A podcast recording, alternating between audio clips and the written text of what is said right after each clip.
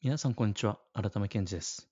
今回は、ファンダメンタルズマスターの初めにということで、ファンダメンタルズとは何かということについてお話ししたいと思います。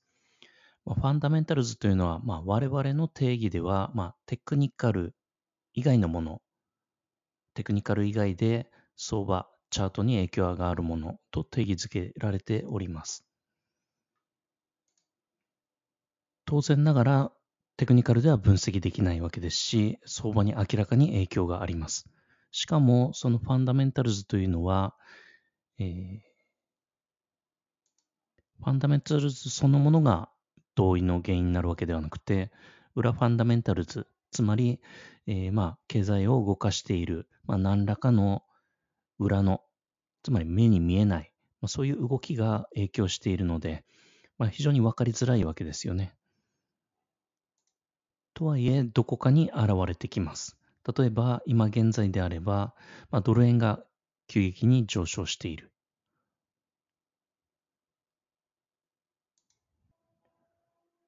それはなぜかと探求してみると、アメリカの金利が上がって、日本の金利が低いまま抑えられている。なるほど。金利差というファンダメンタルズが影響してドル円が上がっているんだな。ということがわかります。とはいえ、延々と上がっている。しかも、相場全体が、まあ、ドル高になっているわけではない。まあ、なぜかなと思ったときに、裏ファンダメンタルズですね。裏ファンダメンタルズの人たちは、インフレを起こそうとしている。なぜかというと、インフレを起こすと儲かる銘柄に投資しているからですね。それが裏ファンダメンタルズということです。さらに言うと、日本の円を安くすることで、まあ、当然ながら日本はインフレになりますし、コスト高になるからですね。コストプッシュ型のインフレになりますし、原油が高くなる。そうするとどうなるかというと、政府は原油を放出する。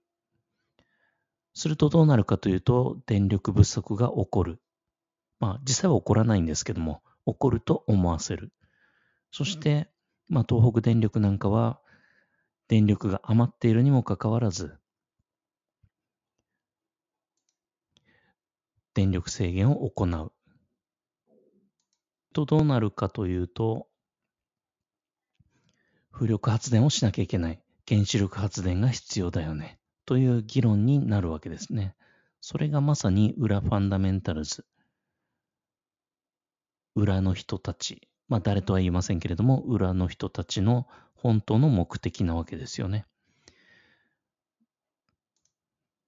ですから我々は今お話ししたように目の前で起こっている事象から、えー、辿って本当の目的、裏ファンダメンタルズにたどり着きましたけれども、大抵のトレーダーはそこまでは絶対たどり着けない。